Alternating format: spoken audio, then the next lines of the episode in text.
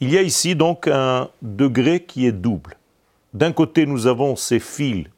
et c'est grâce à ces fils que nous pouvons atteindre le corps du talit. Cela veut dire que le corps du talit est beaucoup plus profond que ces fils. Les fils ne sont que l'accès à quelque chose de beaucoup plus grand, qui dans la Kabbalah s'appelle une lumière qui enveloppe, or makif.